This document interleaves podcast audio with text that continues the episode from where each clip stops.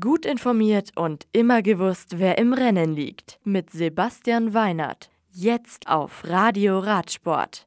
Jun bei der Tour in Toulouse siegreich. Gewinner der vierten Etappe der Transalp ist Team Bulls. Quevedo mit Tageserfolg in Venezuela. Toulouse. Caleb Youn gewinnt die elfte Etappe der Tour de France. Der Australier vom Team Sudal Lotto feiert nach 167 Kilometern endlich seinen lang ersehnten ersten Tour-Etappenerfolg. Er setzt sich ganz knapp gegen Dylan Gronewegen von Jumbo Visma und die König Quickstep-Fahrer Elia Viviani durch. Julien Alaphilippe trägt weiterhin das Maillot jaune, Peter Sagan bleibt in grün und Egan Bernal bleibt bester Jungprofi.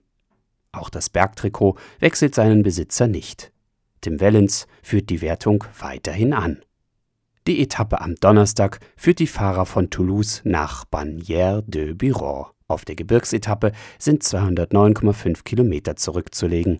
Ein vierte Kategorieanstieg, eine Sprintwertung und zwei Bergwertungen der ersten Kategorie am Col de Périssort und am Orquet d'Ancizan zu überwinden. Der letzte Kilometer ins Ziel geht leicht bergab. San Martino di Castrozza.